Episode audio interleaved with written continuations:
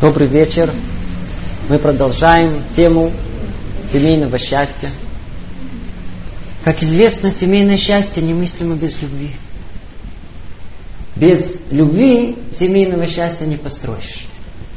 Нет человека, который не был бы причастен к теме любви. Нет человека, который не имел бы свои представления и даже убеждения по поводу любви. Поэтому я очень опасаюсь, что наше сегодняшнее занятие, оно не для всех. Не все, скорее всего, смогут выслушать мнение другое, непривычное. Поэтому я заранее должен извиниться и обратиться к тем, у кого э, слабые нервы. Не это занятие, а, по-видимому, последующие занятия будут более приемлемы для вас и принесут вам гораздо-гораздо больше пользы. В любом случае, выбор за вами. Мое дело только предупредить. У нас сейчас тема опасная. Тема любви. Итак, любовь. Как она изображается? Берег моря. Он и она бегут с начальной скоростью 2 км в час по направлению друг к другу с распростертыми объятиями. Солнце краснеет, прячется, пальмы шевелятся, на фоне захватывающая чувствительная музыка. Однажды одна немолодая слушательница, услышав подобное описание, отреагировала так. Не трогайте святое. Да, мы с детства так привыкли. Любовь освященная, высокая, прекрасная, чистая. В кино и в романах. Мы с детства были воспитаны на ореоле любви. И чем более бурно и романтично, тем лучше. Большинство романов, фильмов посвящены любви. Сериал. В каждом поколении. Еще, еще, как будто не хватает. Новое поколение открывает что-то новое о любви. Вы помните, когда-то русские книги были полны образами несчастных женщин, вышедших замуж по расчету. Не по любви. Да, те, которые по любви, они счастливые были. Так что есть счастливая семейная жизнь? Любить и быть любимым. Поэтому будем говорить о любви. Знаете, недавно мне кто-то сказал, что уже не модно говорить о любви. Устарело. Может быть. Но во-первых, устарело, но об этом еще не все знают. Во-вторых, наша тема разобраться, что есть любовь по-еврейски. Наша тема совершенно другая. Но тем не менее, прежде чем мы перейдем к этой теме, мы должны коротко рассказать о той самой любви, которую мы упомянули раньше. А заодно постараемся сделать несколько выводов. Итак, как понимают в мире, что есть любовь? Давайте покопаемся в анатомии того, что называют любовью. С раннего возраста дети начинают различать противоположный пол, начинают взрослеть. А что из взрослеть? Это когда мальчик уже замечает, что девочка, которую он замечает, уже замечает это. Так взрослеет и к 14-16 годам переполняется подросток напряженным ожиданием любви. Кого? Остается только вопрос, когда. И тогда какая-то неведомая таинственная сила выталкивает его из дома погулять, показать себя и посмотреть других. Ищет любви глаза вправо, влево, и будьте уверены, что тот самый момент придет. И тогда в какой-то момент весь мир замерет. Это она. Она посмотрела. И теперь на всю жизнь хочется оставаться с ней. Она моя и только моя. Не расставаться. Любовь найдут. Она обязательно придет. Если не тут, не рядышком, то это будет из параллельного класса. Если из параллельного класса, то из соседнего дома. Обязательно влюбимся. Скажите, а что делать девушкам, которые учатся в девичьей школе? Там нету ни одного мужчины. В кого они влюбляются? Я вам скажу, кого однажды спросил, выяснил, оказалось, сторож, старый, хромой, на входе половина влюбились в него. Потребность, необходимость. Я хочу вас спросить. Есть тут кто-то, кто не влюблялся? Я не говорю о наших слушателях, естественно. Влюблялись все. Это была необходимость. Но, что интересно, Точно так же, как все влюблялись, а точно так же практически все переставали любить. Знаете, как пелена с глаз, так и первая любовь. И вот тут первый вывод. Любить с определенного возраста и до определенного возраста – это физиологическая потребность. Как потребность к пище мы называем голодом, так потребность противоположному полу мы называем любовью. Как нам не тяжело это слышать, но это так. Дополнительно, кроме встроенной потребности любить, как будто этого не хватает, окружающая среда явно и подспутно требует. Любить и быть любимой. И какой любви? Ей эта среда и все средства массовой информации промывает мозги с раннего детства. Будь красивой, ты должна быть привлекательной. Будь женщиной. А если нет, то чего ты стоишь? Все женское надо подчеркивать. Подходит ли под моду? Знаете, равняться на обложку. Стандарт. Раньше любили упитанных женщин. Если вы посмотрите, идеал был Мона Лиза. Девушек перед свадьбой выкармливали. А сейчас мода изменилась. Знаете, любят таких э, тощих, бледных. Приходится диету делать. Теперь приходится стоять перед зеркалом, сверхурочные часы, что и как стоит подчеркнуть. Тут подправить, убрать, добавить, тут закрасить, затушевать. Ну, на королеву красоту, может быть, и не тяну, но да, ничего. Вот я как зайду в новой юбке, все мужчины упадут. После этого попробуйте что-то рассказать о женской скромности. Ведь после такой промывки мозгов скажете, женская скромность это как перестать быть женщиной. А ему то же самое. Та же самая промывка мозгов. С детства, в детском садике. Невинная поговорка. Сашенька любит Машеньку, так как у нее длинная коса и голубые глазки. С детства передают исключительно стандарт внешности. Можете себе представить, когда подрастут, как у них э, изменилось мнение. Знаете, соберутся ценители женской красоты, гурманы. Можете только представить, какие женские качества они ценят. Все вокруг нас фильмы, обложки, реклама, постановки, романы, все диктует отношение к женщине исключительно как объекту удовольствия. Как известно о том, что отсутствие таланта всегда перекрывается присутствием раздетых девушек. То есть там любовь всегда так. Чем больше любовниц, тем больше любви. Отношение к кошачьи, животным. Знаете, в качестве примера в Израиле, в израильской армии, в армейской терминологии, новый набор солдаток так и называется. Басар Тари. Свежее мясо. Свежее мясо.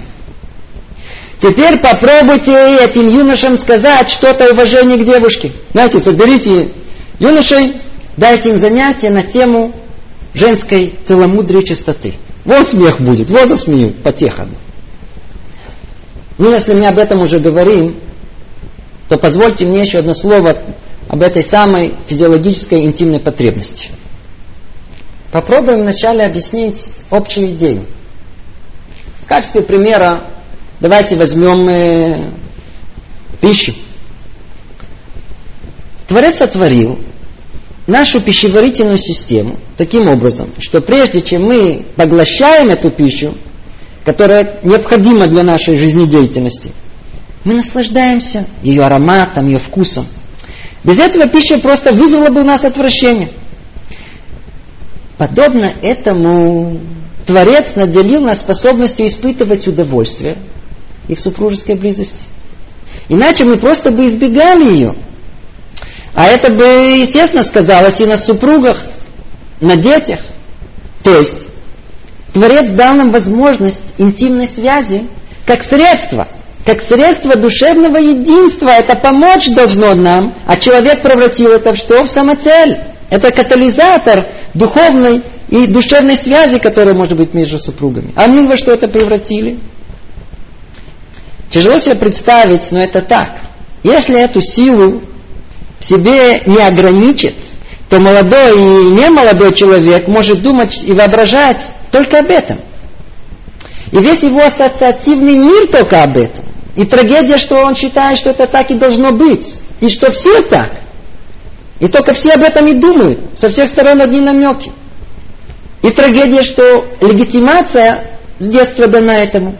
Смотрите, а ну, типичная картина в салоне у нас. Сидит около телевизора папа, мама, бабушка, дочка и сын. Знаете, когда начинается интересный фильм и доходит э, до пикантной сцены, вы думаете, кто-то встанет и выключит э, телевизор? Нет, знаете, бабушка смотрит э, такие, знаете, с большим интересом. Катастрофа. Отсюда давайте сделаем еще один вывод. По недоразумению мы можем называть эти самые неконтролируемые физиологические потребности любовью. Вот она и есть та самая рыбная любовь, о которой говорил Рэбби Микоцк. О том самом человеке, который сидел и ел рыбу и говорил, я люблю рыбу. Сказал ему Рэбби, не рыбу ты любишь, ты себя любишь. Ты любишь вкус рыбы у себя на языке. Знаете, у одного молодого человека спросили, почему бегаете за этой девушкой? Ведь она вас совсем не любит. На что он ответил, ничего страшного, рыба и пиво меня тоже не любят. То есть есть любовь. Есть даже любовь с первого взгляда, но к самому себе, к своим желаниям. Как у того, он зашел и сразу влюбился в румяную порцию мяса. Мы действительно влюбляемся в то, что любим. А другой говорит, а я люблю шоколадку. Шоколадку любишь? Что ж ты ее кусаешь? Немного мыла. Ее хорошо почисти, поставь витрину, если ты ее любишь. Всему этому есть другое название. Это не агава, это не любовь. Это называется чука, тава, называется вожделение, страсть. А в мире семантической манипуляцией поменяли терминологию. Все это называется теперь любовь. Прикрывается одним красивым ореолом, красивым словом любовь. Я понимаю, что вы можете спросить, ну что же вы все свели к физиологии? Вы правы. Все еще гораздо хуже не одна физиология. Любят не только из-за этого. Мы любим по разным причинам. Все действительно гораздо сложнее. Говорит Гаон из Вильна, есть четыре вида любви. Он это пишет в своих комментариях на песен песней царя Соломона. Шира Ширим. Говорит он так, о том, что есть четыре вида любви. Есть Авата Арев. Мы любим тех, кто доставляет нам телесное удовольствие. Он это называет Авата Арев. Вот та самая любовь, о которой мы упоминали раньше. Есть второй вид, называется Агавата Муиль. Означает, мы любим тех, кто помогает нам достичь намеченных планов. Мы их любим. Знаете почему? Они нам помогают, конечно, мы же их будем любить. Они нам очень глубоко симпатичны. Третий вид любви, он говорит, Агавататов. Мы любим тех, у кого обнаруживаем необыкновенные способности. Человек достойный, умный, проникаемся к нему любовью. Есть четвертый вид, более высокий. Называет его Гаон из Вильна Аават кемаем паним лапаним. Что это означает? Мы любим тех, кого мы чувствуем в сердце, что они любят нас. То есть сначала они любят нас, когда мы видим, что они любят нас, мы будем любить их. Да, все гораздо сложнее. И мы любим не только из-за простой физиологии, как мы сказали, но по-простому, как правило. Из-за чего мы любим? А за многое другое. Любит за красоту, или за богатство, или из-за ума, или из-за силы, или по-простому хозяйка хорошая, вкусно готовит. А ну вспомни наших любимых. А ну вспомни, как Григорий любил Клавдию. Он и говорит, Клава, я тебя люблю. Клавдия тут же стала соображать. У нее вся голова кругом пошла. Что он хочет? Вареники? Или может быть жаркой? Она начала теряться. Не говори намеками, Григорий, скажи, что ты хочешь. А Клавдия тоже любит Григория. Он говорит, она, Гриш, люблю тебя. Григорий тут же перепугался. Что она хочет? Вроде браслет я и купил уже. Цепочку? Наверняка цепочку хочет, да? Что цепочку хочет? Ой-ой-ой-ой-ой-ой.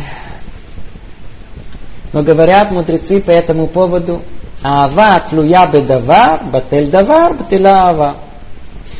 Любовь, которая зависит от чего-либо, исчезло это условие, исчезла любовь. Так мы любим не за красоты, красота может э, увянуть. А, его за богатство, он разорился. Этот был умный, поглупел. Закончилась любовь. Вы видите, любовь она придет, а потом уйдет. Любовь нерациональна. Любовь она эмоциональна. То есть, когда приходит то самое удовлетворение от интимных связей, или уходит, исчезает причина влюбленности, тогда спадает та самая романтическая пелена, в которой кутали любовь. Тогда обнаруживается колоссальная пропасть между двумя эгоистами. Они помирятся, они поссорятся, но только в одно утро то самое смутное ощущение неудовлетворения семейной жизни, оно выкристаллизуется в четкое и окончательное понимание. Не люблю. Что поделаешь? Любовь не во власти человека. А если это так, то я хочу вас спросить, можно ли строить на такой любви долгосрочное семейное счастье? Ответ – нет. И вот вывод еще один, который мы делаем из этого, о том, что на такой любви счастья семейного не построишь. Ну, вы можете спросить, э, а может быть, э, знаете, есть другой рецепт. Может быть, взаимное уважение, когда научились не ссориться? Можно. По-видимому, это даже необходимо. Есть такие семьи. Особой любви нету, но и ссор нету. Холодный мир. Может быть, кому-то этого достаточно. А вы спросите, может, взаимное уважение плюс рыбная любовь? Ну, так, как правило, оно и происходит в тех самых семьях, которые мы условно можем назвать благополучными. Тогда вы спросите вопрос всех вопросов. Так что, любви нету? Есть ли вообще любовь? Может быть, это эфемерия? Нету никакой любви. Тогда мы ответим, да, есть любовь. Да, есть любовь. Ведь мы иногда видим, а мы видим, что это есть. Но только она какая-то другая. Не приступы любви, не рыбная, которая она характеризуется всплесками и спадами. Она какая-то другая. Ровная, постоянная. Она поднимается, увеличивается. Такая любовь основана на связи духовной на желание узнать внутренний мир другого. Она не зависит от чего-либо. Ну, как всегда, мы должны найти... А что написано в Таре по этому поводу? Есть ли у нас в Таре пример любви? Да, есть. Сказано о нашем праце Якове, когда он нашел свою вторую половину. Он нашел Рахель.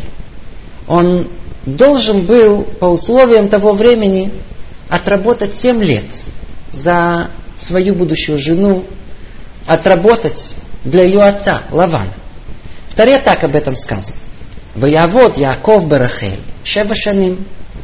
Вею Бейнав Ахадим Баавато Ота. Вот тут и написано, вот тут и есть бомба. Вот тут и написано квинтэссенция любви. Что тут написано? Переведем. И отработал Яков за Рахель семь лет. И прошли эти годы, как несколько дней, в любви к ней. Вы слышите? Подчеркивается тут в любви к ней. Ведь представьте себе, что мы оказались в такой ситуации. Нам надо ждать 7 лет, пока мы женимся. И не просто так, мы видим ее, она крутится туда, сюда, туда. Представьте себе, какая-то пытка 7 лет ждать, и зайтись можно. Почему? Мы ждем 7 лет удовольствия. Но оказывается, может быть по-другому. Когда любишь не себя, а ее, сказано, что тут баавато ота, тогда ощущение, что это не 7 лет прошли, а несколько дней.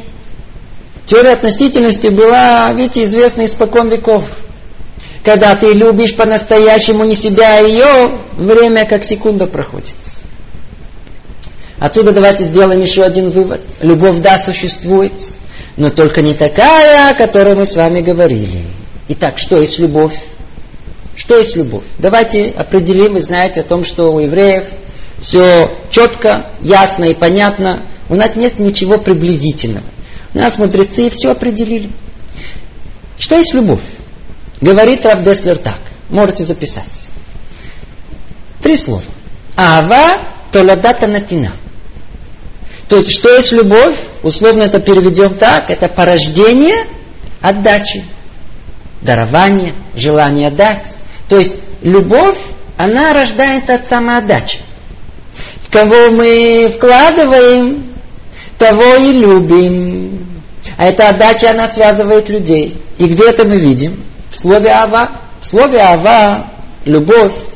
Корень этого слова на лашона койдыш на древнееврейском языке, он «гав». Слово «гав», вот эти две буквы «гей» и «бей», они означают «дать». То есть в самом слове «ава» это дать самого себя, не брать, а дать. То есть не так, как полагают в мире, кого я люблю, тому я даю, а наоборот, тому, кому я даю, того люблю. Так, чтобы было понятно, дорогие женщины. Не потому, что вы любите своего мужа, поэтому вы жарите ему картошку. Вначале это не так. Потому что вы жарите ему картошку, поэтому вы будете его любить. Вот это разница. Все наоборот. Надо знать просто технику. Нам мудрецы говорят, хотите влюбиться, все очень просто. Давайте я вам продемонстрирую. Представьте себе, вы решили влюбиться в ручку. Очень просто. Каждый день, утром, вытащили ее, погладили ее, почистили ее, поцеловали, поставили снова в карман. Я вас уверяю о том, что вы без этой ручки жить не можете. Люди влюбляются в металл. Вы видели, как, как продают машины? Скажите, вы видели человека, приходит, он продает машину. Вы не можете представить. Он не может не расстаться. Он вокруг нее ходит, он ее гладит. Она вложенная, дорогая. Сколько ремонтов, капремонтов, вакс. Я поменял все скаты. Человек не может отойти от него, всю душу вложил в него. Мы можем влюбиться. То, во что мы вкладываем, то мы будем любить. А ну, я дам вам несколько примеров. Смотрите. Художник не может расстаться своей картиной. Известное явление. Но только не с той картиной, знаете, как она продают за миллион долларов. Тут треугольник, тут палочка, а тут шарик, а тут круг. Нет, с такой давкой можно продать. За миллион долларов он согласится. А вот ту, в которую он вложил все свои силы, и он нарисовал ее полгода, он ее никогда не продаст. Потому что Вся его душа в этой картине. Он не сможет с ней расстаться. Это его. Другой пример. Скажите мне, с кем мы дружны? Вовсе не с тем, с кем мы посидели, поговорили, разошлись. Не с теми, с кем мы погуляли, разошлись, а с теми, с кем мы прошли трудности, невзгоды, для кого пришлось пожертвовать время, усилия. Знаете, как есть такое понятие еврейское, называется курбан, жертвоприношение. Что он означает? На русском языке непонятно, но у нас понятно. Слово курбана, слово лекарев. Когда человеку приходится делать так много усилий, и купить, и отнять от своей души эти, эти деньги на этот курбан, и привести его в бет Мигдаш, и много-много действий вокруг него, что это делает? Это мекарев, это приближает его к Творцу. Это есть понятие курбан.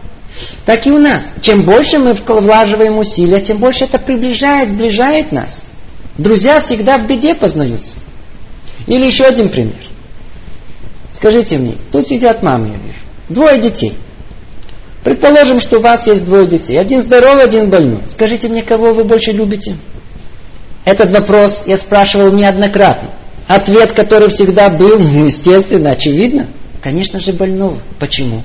Потому что здоровый ребенок и успешный ребенок, он растет очень хорошо, мама им гордится. Но больной ребенок, мама вложила всю душу в него. Она ездила с ним сюда, ездила туда, по больницам, по санаториям. Она покупала ему это, покупала это. Она наблюдала за всеми его изменениями. Она молилась для него. Она вложила душу в него. Поэтому она любит его больше. Скажите мне еще один вопрос. Представьте себе о том, что есть э, ребенок, двух лет. А если он вырос уже, ему 18 лет, кого больше любят родители? Маленького ребенка или большого? Каждый из вас, кто это прошел, знает, что более взрослого любят больше. Почему? Потому что вложили в него больше. И вообще, пример детей это пример совершенно необыкновенный, непонятное явление. Представьте себе, женщина. Она должна 9 месяцев ждать, пока родится ребенок. Бахило. У ней тошнота, китайская пытка. В конце пытка в КГБ, как в подвале. Роды. Вы не представляете, что это такое род. И в конце появляется вот такое существо. Физиономия, как у шимпанзе. Сразу высовывает вам язык. Ну, ну. После этого ночью вставать 10 раз, плачем, бамба, лего, что угодно. И что после всего? Мы его любим. Скажите мне, если бы нас посреди ночи кто-то бы будил бы по 10 раз, бы, что бы произошло бы? Да мы бы его бы форточку выбросили. А тут что? Не только что мы встаем, мы еще и любим его. Вы видели когда-то, как мама мой с полуторагодовалым ребенком? Знаете, он, он сказать, где мама моет, там ребенок и ползает туда, там он и хочет, там самое интересное. Ну, что делает мама, она его хватает, раз, в стул привязала, ему говорит, на, ешь бамбу. Ну, он сидит, мама помыла, все вылезало, все чисто, хорошо, подходит к нему и говорит ему, Гришенька, хочешь супчик? Только смотри, вот мама тебе принесла, осторожно, не разливай, мама все помыла, ну-ну-ну. Ну, он говорит, иди отсюда, ну-ну-ну. Не успела она отвернуться, он бац, и все это все перевернул, все, все весь суп, все разлилось. Она, ба, ты, твой папа, все против меня, хотите меня прикончить. Чужого ребенка невозможно вытерпеть. А своего она после этого подойдет его, снова погладит, снова поцелует. Почему? Она всю душу отдала ему. Поэтому она его любит. Итак, человек любит то, чему он отдает себя. Крестьянин свои посевы, строитель построенные им дома, инженер спроектированный им мост. Они видят себя в плодах своего труда. Это и есть любовь. Итак, что есть влюбиться? Давайте сделаем теперь еще один вывод – необыкновенно важный. Это и есть определение, это и есть понимание, что есть любовь.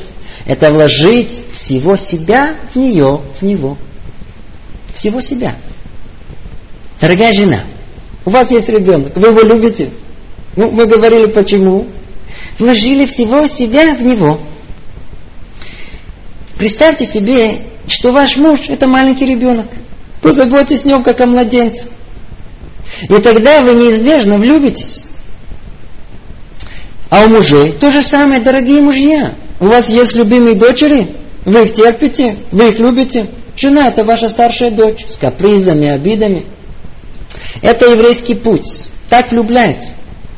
Знаете, сказано о Ицхаке и о. Мы перед этим говорили о Якове и о. Сейчас вспомним нашего праотца Ицхака и нашу праматерь Ривку. Как о них сказано?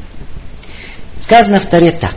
Ваявие Ицхак, аоиля сара ему, вайках от ривка, ватии ло лаиша, ваяве. А ну, обратите внимание, какой порядок тут сказано. И привел Ицхак Ривку в шатер матери своей Сары. И Тиилю Лаиша, и стала она его женой. Веаве. И только после этого сказано, и он полюбил ее. То есть сначала поженились, а только после этого он полюбил ее. Как это ни странно, как это совершенно необыкновенно странно слышится. Еврейская семья строится в обратном порядке. Чтобы вы знали, у евреев все так. У евреев все наоборот. Точнее как. У нас все как положено, это у них все наоборот. Еврейская семья строится в обратном порядке. Сначала нужно жениться, а после этого любовь, она постепенно, постепенно, постепенно поднимается. В еврейской семье у нас все по-другому. У нас вначале любви не очень много. Но после этого любовь увеличивается, увеличивается, увеличивается. Это не так, как во всем мире. Знаете, один американский психолог в своем толстом труде о семейной жизни, он пришел к очень точному сравнению. Он говорит так, о том, что семейная жизнь в западном мире напоминает момент свадьбы гудящий чайник, который кипит. Все чувства, они подобны вот этому кипящему чайнику. Это вершина. И с того момента он остывает постепенно, постепенно, доходя до состояния льда. Это не еврейский подход. Во всем мире любят очень сильно в начале, и эта любовь исчезает. Во всем мире перед свадьбой он и она вкладывают большие усилия, чтобы понравиться друг другу. Покорить ее сердце, завлечь его. И для чего? Чтобы прийти к торжественному моменту, к свадьбе. И тогда что? А после свадьбы можно уже выдохнуть, можно расслабиться, уже не надо бегать за ней, уже не надо стараться нравиться, не надо никакого сердца покорять. Результат – разруха. Не так должно быть. В еврейской семье наша модель совершенно другая. Мы вначале не очень любим, но эта любовь, она увеличивается постепенно, все больше и больше и больше. А какая она эта любовь? Вполне возможно, что непонятно, какое же это будет чувство, которое мы испытаем, чему стремиться. На самом деле, Творец дает нам возможность почувствовать, что есть настоящая любовь. Может быть, не все этого удостоились, но припомните, в возрасте около 20 лет плюс-минус нас захватило некое сильное желание готовности позаботиться, окутать теплом, обеспечить, ухаживать. Мы переполнились огромной силой дать. И все это вне какой-либо связи с нашими интимными желаниями. Вот это и был намек, что есть любовь. Но только проблема в чем? Это чувство пришло и через некоторое время ушло. А как же его сохранить? А как его сохранить? Вначале нам это было дано почувствовать как подарок. А теперь мы это чувство любви сами должны его строить, сами должны его выращивать и хранить. И с каждым годом ощущение его будет больше и больше. Итак, подведем краткий итог. Как изначально строится крепкая еврейская семья? Как он и она неизбежно придут к взаимной любви и счастью. Все начинается с детства. Еще с детского возраста одна из любимых игр – это свадьба. Не казаки и разбойники. Подрастая, он слышит, что относиться к его будущей жене надо как царице. А она слышит, что ее будущий муж сам царь. Перед свадьбой они слышат о шкале человеческих приоритетов, что важно в жизни – они слышат наставления об абсолютной ценности семьи и брака, а не карьеры и поиска удовольствий. Ведь счастье в семье прямо пропорционально той значимости и ценности, которые придают браку. А под самой хупой стоит он и она. У жениха первая девушка, рядом с которой он находится на расстоянии поцелуя, это его будущая жена.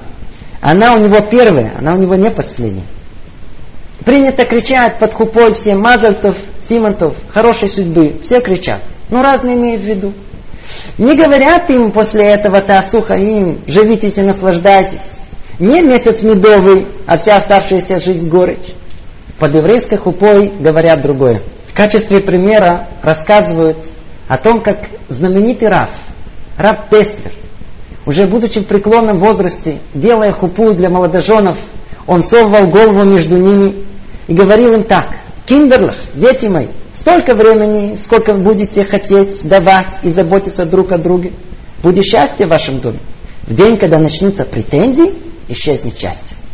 Так начинается строиться еврейский дом. То есть только после свадьбы начинается любовь. Любовь – это готовность дать. Давать щедро, безоглядно. Такая любовь не требует и не ждет награды.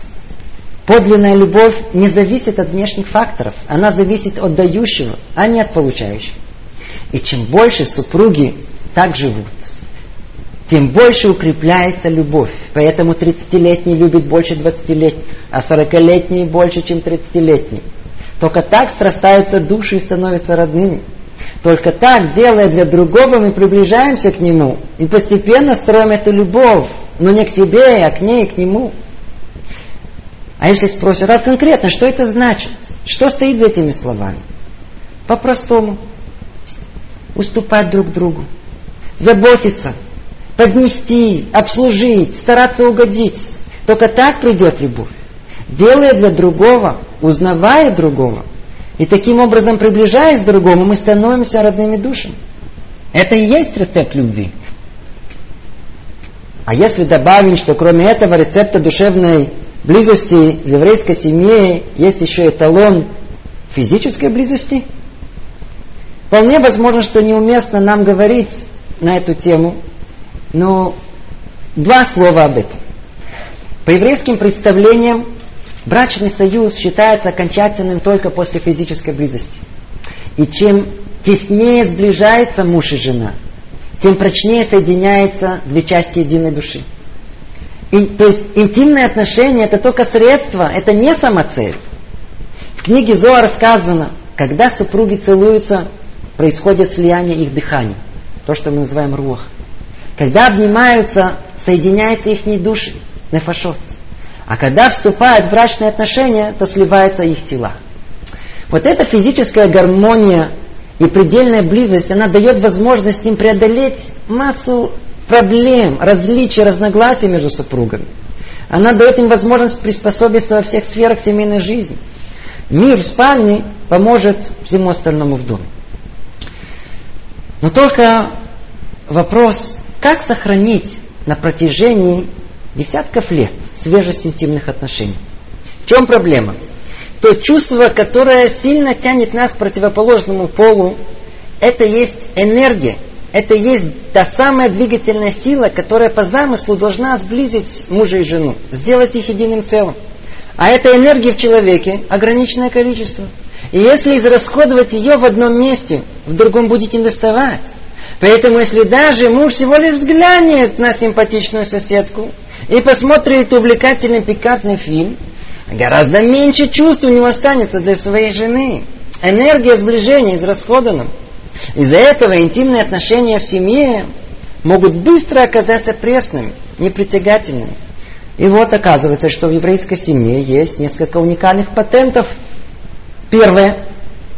Под хупой говорят жениху, посмотри на свою невесту, знаешь, она единственная женщина в мире, других нет. А ей что говорят? Твой муж, твой суженый, это единственный мужчина в мире. Нет другого. Другими словами, в еврейской семье нет конкуренции. Нет напряжения по этому поводу. Еврейский муж не обеспокоен, где его жена. Я вспоминаю историю, которая со мной произошла во время прохождения резервистской службы, то, что у нас называется Милуим. Там был один человек. Мы спали с ним в одной палатке. Этот человек звонил своей жене Каждый час приблизительно. Он ее донимал постоянными расспросами. Где ты сейчас находишься? А сейчас где? В супермаркете? А почему так тихо? А почему вокруг нет никаких голосов? А ну дай трубочку, пожалуйста, кассирше. Пусть она скажет, где ты находишься. Каждый раз ее надонимал. Это был цирк, нельзя себе представить. Это не один единственный он был. У других просто опустились руки уже даже. В еврейской семье такого нет. А еврейская жена? Еврейская жена не боится, что ее муж уйдет секретаршей, молодой. В еврейской семье мужчине запрещено смотреть на других женщин. Знаете, однажды давал это занятие, сидел мужчина, спал, не хотел слушать. В этом месте он проснулся. Чего? Не смотреть на других жен? Да это как перестать жить. Вы слышите? Вот жизнь. То есть, по-видимому, надо решить. Или счастье в доме, или жизнь та самая, но вне дома. А в еврейской семье у нас не принято. Еврейский муж не смотрит на чужих э, женщин.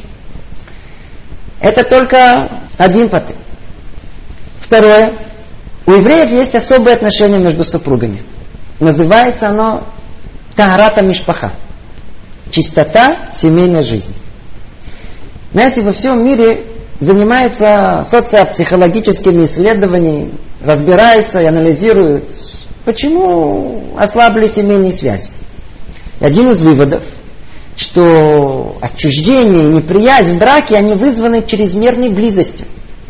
Интересно, что у нас в Талмуде за тысячелетия до этих исследований утверждается, что отношения с женой не должны стать слишком привычными для мужчины, чтобы он не охладел к своей жене. Поэтому повелевается, то, что В принципе, каждая семья это знает, и, может быть, не место тут об этом говорить, но я надеюсь о том, что при других обстоятельствах все могут это выяснить.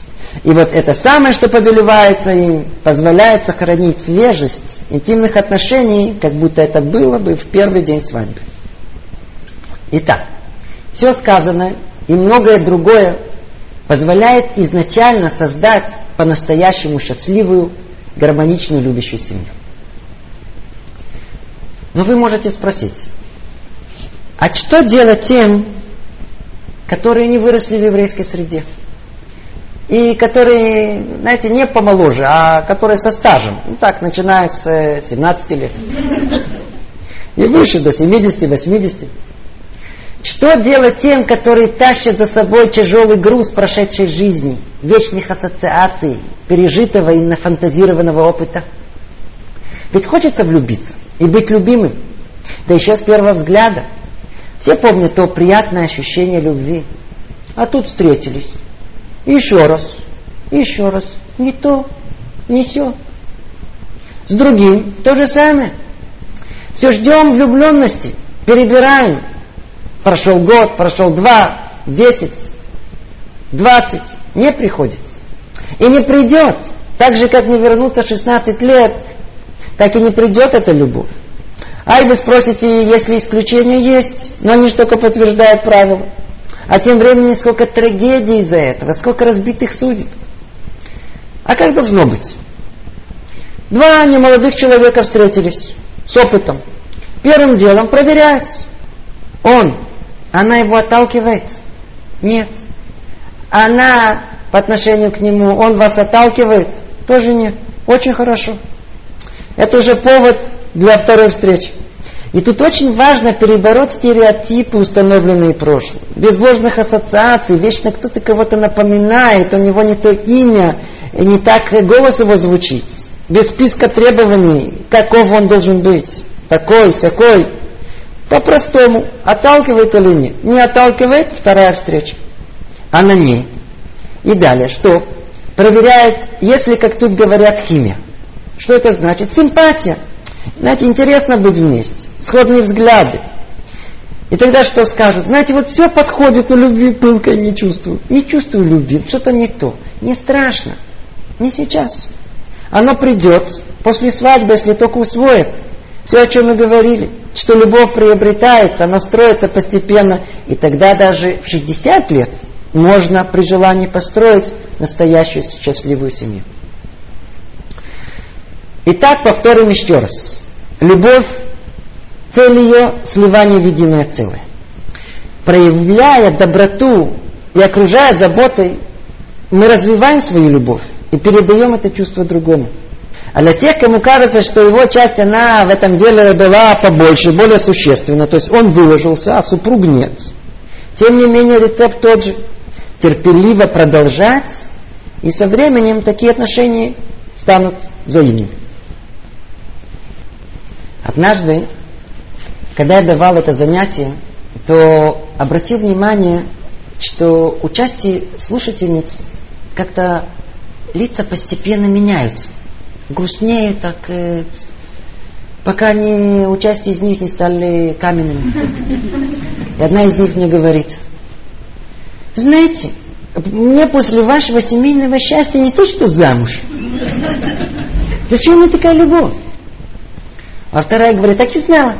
Так и знала, не по любви, а на, на каторгу. Смириться с судьбой, привыкнуть, обстирывать, кормить. Все ему давай, давай. Ужас какой. У нас разгорелся диалог. Но прежде чем мы перейдем к деталям этого диалога, попробую сделать краткое вступление. Видите, вся предлагаемая вам концепция любви по-еврейски настолько неожиданна, настолько находится в противоречии с привычными представлениями, настолько на первый взгляд не соответствует реальности и вызывает так много вопросов, что необходимо дать более подробное объяснение. Вначале начертим коротко общую схему, а потом подробно разберем ее на примере шаг за шагом. Но только две оговорки в начале. Мы разберем пример жены по отношению к мужу, но то же самое верно и наоборот. Мужу по отношению к жене. И второе, Предлагаемая схема, она для худшего варианта. Когда после свадьбы выясняется, что никакой любви вовсе нет. И тогда встает вопрос, что делать, как ее добиться. А отсюда, когда у нас будет более лучший вариант, то все будет гораздо проще. Итак, в начале совместной жизни нет любви. Вы начинаете ее строить, вкладывая себя в него, то есть ухаживая за мужем, как преданная жена. И два условия этим стараниям. Первое, не ждать от него чего-либо взамен. Второе, делать это с искусственной любовью, как актриса. И если это действительно будет соблюдено со всеми деталями, то через несколько лет, как ни странно, вы его полюбите. А если полюбите, то знаете, что свойство любви не замечает недостатки. У вашего мужа исчезнут недостатки. Итак, вы его полюбили, а он вас. Конечно же, есть исключение из правил. Но, как правило, даже не совсем чувствительный муж, окруженный и окутанный искренней заботой и любовью, неизбежно с течением времени вернет вам своей заботой и любовью. А если у вас есть ощущение, что все это чистая теория, то будьте честны сами собой.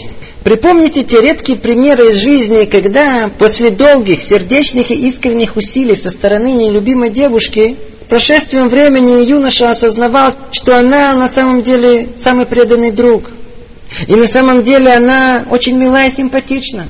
И вообще, как ее раньше не замечал.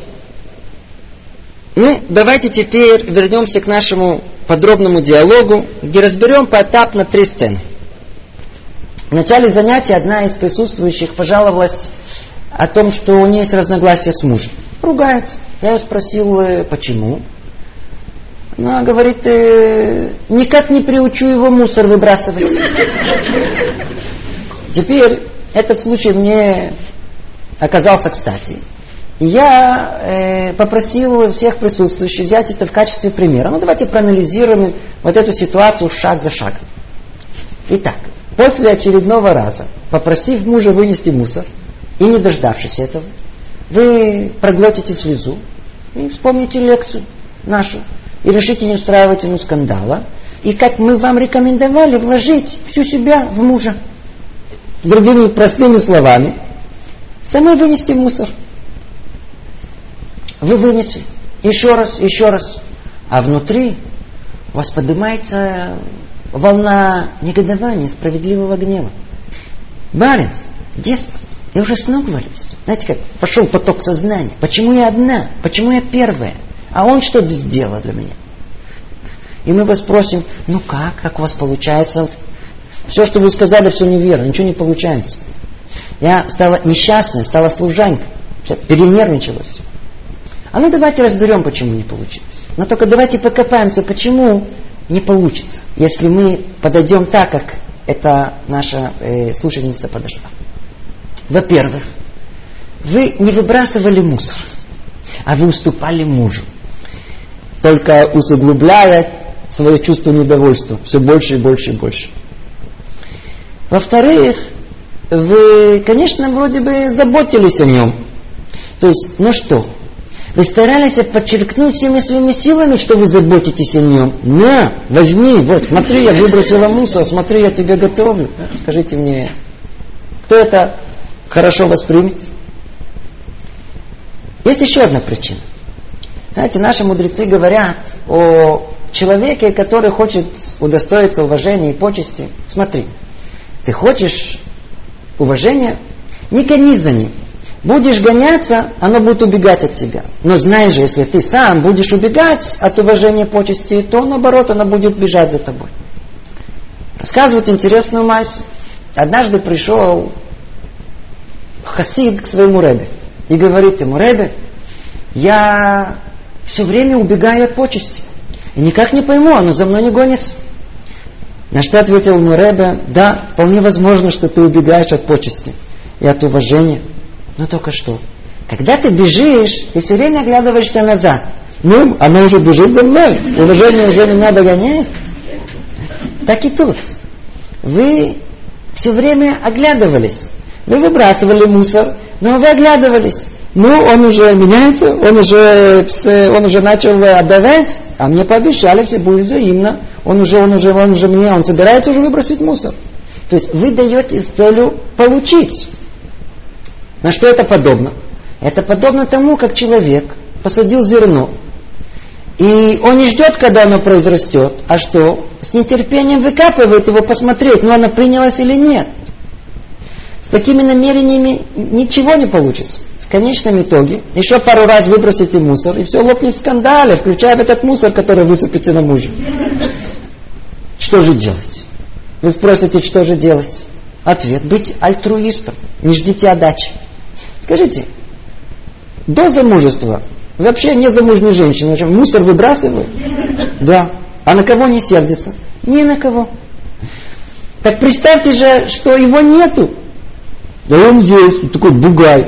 Ну что вы, оставьте, не оглядывайтесь, не подчеркивайте это, не пилите самого себя. Нету его и нету, все, нету. И тогда, знаете, будет сцена номер два. Вы вынесли мусор. Вы спускаетесь по лестнице, и вы напиваете тадам, тадам, тадам, что у меня он есть, что у меня его нет. Сама справишься. Уже хорошо. Сэкономили нервы. Если мы спросим вас, ну как? То вы скажете, ничего, не ругаемся, не нервничаем. Можно сказать, что туристка. Но знаете, с ощущением, что служанка. Осадок неприятно. Не хочу быть служанкой. Вы сейчас скажете, ну привыкни, привыкни, привыкнешь, ничего страшного будет. Нет, мы это не скажем. Нет рецепта. Привыкнуть не поможет. Вы забыли основное. Все, что вы делали, вы делали правильно. Но вы не делали основного. Надо любить мужа. Вы отдали всю себя, кроме основного, не старались все делать с любовью. А у нас сказано, возлюби ближнего, как самого себя. А кто есть ближний? Это ваш муж. Кстати, это легко добиться, если вы будете понимать о том, что от вашего двухлетнего сына вы спасибо не ждете, не ждете от него отдачи никакой, тем не менее любите его. Так и тут, ваш взрослый сын, муж, любите его. Поймите одну вещь, это наша обязанность. У светского человека, кроме собственных желаний, ничего не обязывает его. Но тот, у кого еврейский взгляд на мир, он обязан вести себя как человек любящий. И тогда знаете, как все должно быть? Сцена номер три. Вы выносите мусор, как на крыльях, у вас внутри. Ой, побыстрее сейчас выброшу, мой любимый сейчас придет. Мой любимый, он наверняка пришел уставший. Как это меняет все? Даже осадка никакого у вас не останется. Знаете, что она ответила? Что? Не хватает, что я служанка? Так я еще должна делать вид, что я люблю его, а что, актриса? А, вы слышите? Мы все актеры. На работе, с друзьями, на улице. Мы не ведем себя открыто со всеми. Одно в сердце, Одно в устах, другое на лице. Ну что, только с мужем скажем всю правду, все в лицо, ничего не пропустим. Знаете, многие говорят, что вести себя надо естественно. Вот такой, какой есть. Нельзя кривить душу. На! Вылети на нее, на него, все так, как оно есть. Ну что, только такой же результат будет. Может быть, в этой точке и то колоссальное отличие еврейского подхода да, надо вести себя искусственно. То есть, играя роль любящей жены, есть штан, что вы войдете в роль, и вы полюбите его. Любовь в наших руках. Ну хорошо, буду играть роль влюбленную. Но что это мне даст? Я теперь буду влюбленная служанка. Для чего все это нужно? И вообще, что от этого получу? Он-то меня не любит э, секундочку. И это неверно. Во-первых, если вы действительно полюбите мужа, если вам удастся полюбить мужа, то это уже меняет многое. Говорит царь Соломон в своих притчах Мишле. Альколь, пшаим, техасе ава. Все преступное перекроет любовь. То есть, если есть любовь, то свойство ее не замечать, принимать так, как есть прощать. Я вам расскажу одну историю, которая продемонстрирует этот принцип. Я ее вычитал в великолепнейшей книге Раби Аарона Фельдмана, где он описывает ситуацию, которая с ним произошла. Однажды к нему подошла одна женщина и попросила его помощи. Ребе, помоги мне с деньгами, надо помочь моему сыну. У меня такой хороший сын, вы знаете, он такой нежный, такой приятный, аккуратный, он всегда всем помогает. Ну просто пример всем. Раз спросил ее, а почему он нуждается в деньгах, она объяснила о том, что, знаете, если я не найду денег, будет большая-большая проблема, нужно быстро-быстро нанять адвоката, иначе обвинят его в совершенно необоснованных нарушениях закона. И не дай Бог, он может э, провести много лет в тюрьме из-за этого, совершенно без причины. Когда он стал выяснять, что оказалось, ее сын, он э, продавал арбузы. Вы знаете, вы едете по Израилю, вы часто видите, проезжаете какой-то перекресток, прямо на перекрестке стоит шалаш и продают арбузы. Ее сын занимался продажей арбузов на перекрестке. Но что оказалось? В один прекрасный момент кому-то еще тоже захотелось продавать арбузы, и он решил поставить свою басту прямо там, на перекрестке, там, где находился ее сын. Естественно, что между ними возникли разногласия. И вот тот новый, который пришел, он толкнул сына ее. Как она рассказала, сын рассердился. Он взял ножичек, который там был, и, знаете, только слегка поцарапал этого второго человека. Она говорит, что совершенно по непонятным обстоятельствам, вот тот второй чужак, который пришел на этот перекресток, он умер. Теперь сын ее сидит в тюрьме, его обвиняют э, непонятно в чем. Мой сын, она говорит, единственный недостаток, единственный недостаток, который у него есть, знаете, когда происходит какая-то несправедливость, он быстро сердится. Вы слышите эту историю? До какой степени любовь, она слепа. До какой степени настоящая любовь ничего не замечает. Ай, алывай, что вы влюбились в мужа.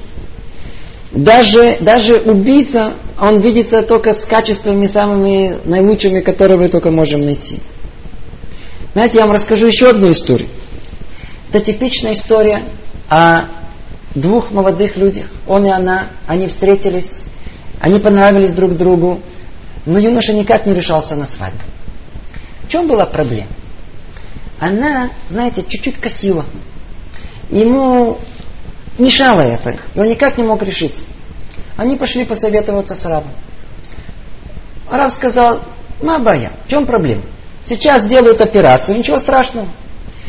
Они, услышав это, решили последовать совету. Они пошли тут же в больницу, взять очередь на операцию. Ну, знаете, как в Израиле бывает, ну, очередь еще 11 месяцев. Тем временем они поженились, все было хорошо и прекрасно. Проходит определенное время их несупружеской жизни, и вдруг они получают письмо из больницы. Такая-то, такая-то приглашается на операцию по удалению косоглазия. Когда она показала письмо мужу, Муж сказал, что? Чтобы ты поменяла сейчас э, свои глаза? Да я тебя за это люблю. Ты их поменяешь, я тебя разлюблю. Все наоборот стало. Об этом говорил царь Соломон. Аль-коль пшейн. Когда человек любит, то он не замечает, наоборот, это становится милым ему. Знаете, еще одна история была. Рассказывают, как одна девушка пришла домой и привела своего юношу. Первый раз. Они сидели, разговаривали с мамой, все было хорошо и прекрасно. Когда они ушли, то, знаете, возвращается эта девушка снова домой к маме, сердце ее бьется, иди знать, что мама скажет. Заходит, мама смотрит на нее пристальным взглядом, она уже сразу почувствовала что-то не то. Мама говорит, доченька, мне кажется, он не совсем подходит к тебе. Мама, почему? Говорит, ну ты посмотри, он такой крупногабаритный. Ну, мама, ну почему ты... Он такой милый, толстенький. На папу похож. Мама говорит, ну он грубо разговаривает. Говорит, ой, мам, ну это такая манера разговора. Когда они развелись, ее спросили, почему она разводится, она сказала, из-за того, что он грубый, грузный. Когда мы любим, не замечаем. Когда мы не любим, то все нам мешает. Говорит Талмуд так. Когда любовь была между супругами, они могли уместиться на строе меча. Но когда любовь покинула их, целый мир стал им тесен. Другими словами, если полюбите вы его, если да, вам удастся полюбить его, то многое-многое, что вам не нравится в муже, вы не будете даже замечать, вам ничего не будет раздражать. Так что не все точно, как вы сказали. Кроме этого, основное ваше утверждение, вы будете влюблены с служанкой, а он вас не любит. И вот тут-то вещь парадоксальная. Если вы чувствуете, что вас не любят, то вместо того, чтобы замкнуться в своей обиде, наоборот, надо еще больше дать ему, еще больше уделить его внимание. Поймите, человек сотворен так, что он не в состоянии получать все время. Одноразовые подарки – да. Получать все время невыносимо стыдно. Человек сотворен воздавать добром за добро. Нельзя привыкнуть получать искреннее добро без задачи. Даже муж. Муж, я подчеркиваю муж, не говоря о жене. Получая постоянную заботу, окутанный теплом и ненавязчивой любовью, он неизбежно после нескольких лет вернет той же любовью. То есть вы его уже обложили своей любовью до такой степени, что он уже не может без вас. Но только в чем проблема? Проблема, что нам всего хочется сразу, без усилия. Давай, ко мне. Пусть он вокруг меня бегает. Пусть сначала он начнет, а потом я ему. И тут вот и весь выбор и есть. Будете себя вести как служанка, еще его любить. Пусть он меня вначале. Вырастите мужа барина. Он вам ничего не вернет. Но если вы будете себя вести как любящая, то любовь будет. Если будете помнить, что любовь это принимать не себя, а его таким, какой он есть, если засучив рукава и хорошо настроившись, поймете, что семья строится постепенно, годами, тогда придет та самая любовь, взаимная, высокая, неразлучная. И тогда в еврейской семье вы услышите споры. Григорий заходит к себе домой, первым делом бежит к мусору, хочет его выбросить. Клавдия на него, Гришенька, да ты что, ты уставший, я сама выброшу. Григорий говорит, нет, я мужчина в доме, я выброшу. Ты и так у тебя хватает дел. Он говорит, нет, Гришенька, оставь, я тебя умоляю, я сама выброшу мусор, иди отдохни. Вот такая должна быть любовь. Вот это и есть любовь.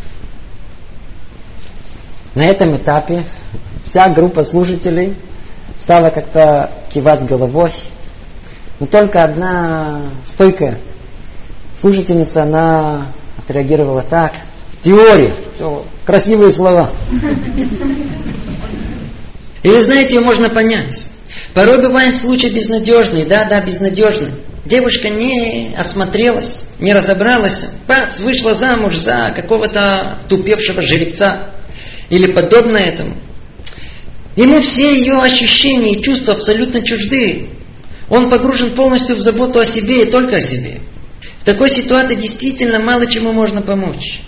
Это одна причина вашего скептицизма. И еще, кроме этого, ее легко понять. Нам действительно тяжело поверить в это. Услышав все, что мы сказали о любви, это настолько не соответствует нашим взглядам, что действительно тяжело поверить. Знаете почему? Во-первых, потому что мы никогда сами не пробовали.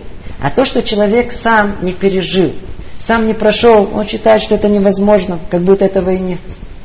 Во-вторых, может быть, потому что мы никогда вокруг себя не видели живых примеров. Они есть. Пойдите в другой район, вы увидите, что есть таких сотни, тысячи таких примеров.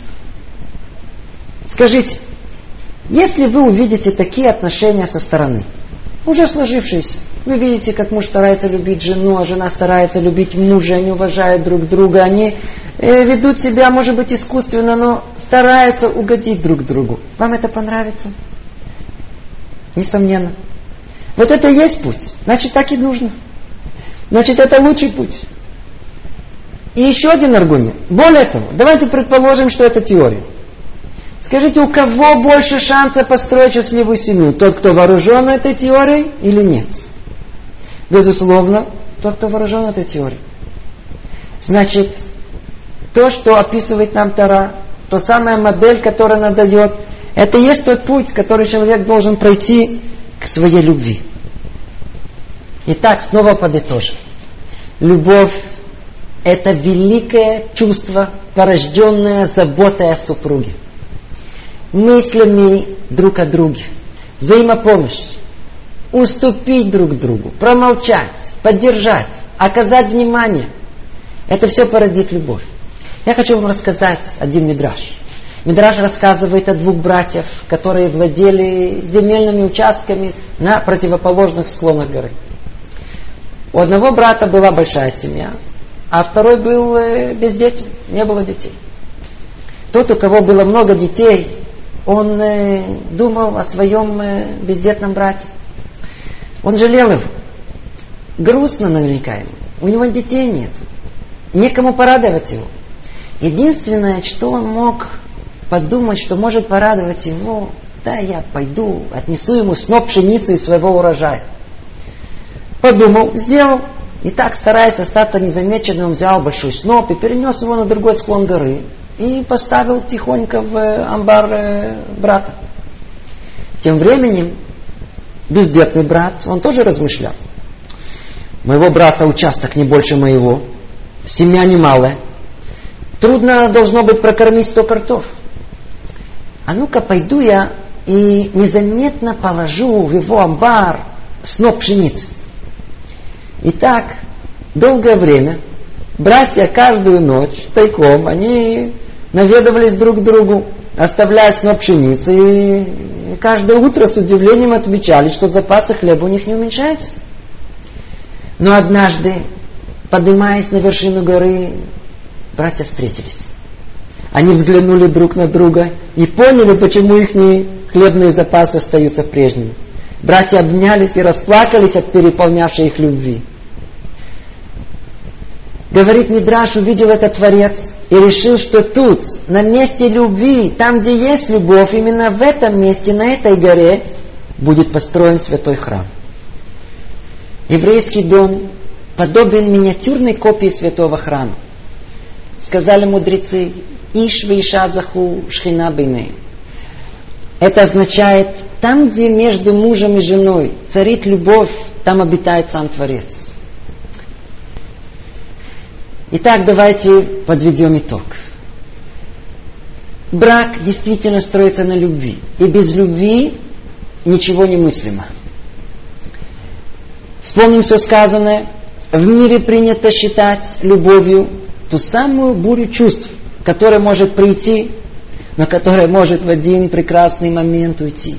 И человеку будет казаться, что это невероятное, всезахватывающее ощущение, оно или придет само по себе, или оно вообще не придет, не будет любви.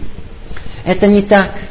Истинная любовь не приходит путем пассивного ожидания, а путем активного усилия построить эту любовь своими руками. И не страстная любовь до свадьбы и медленное угасание после нее, все наоборот. Любовь по-еврейски, она только начинается после свадьбы и медленно пробуждается, становляясь сильнее и сильнее от года к году. Мы строим ее своим усилием, мы вкладываем всего себя в супруга, тем самым перемешиваясь, становимся единым целым. Вот это любовь. Поэтому символом любви является сердце. Все знают о том, что сердце является символом любви. Оно состоит из двух половинок, но является единым целым. Так и мы, муж и жена, два совершенно разных человека. По сути своей, они должны слиться в единое целое. Ну, осталось только пожелать всем нам счастливой семейной жизни, и чтобы мы удостоились настоящей истинной любви.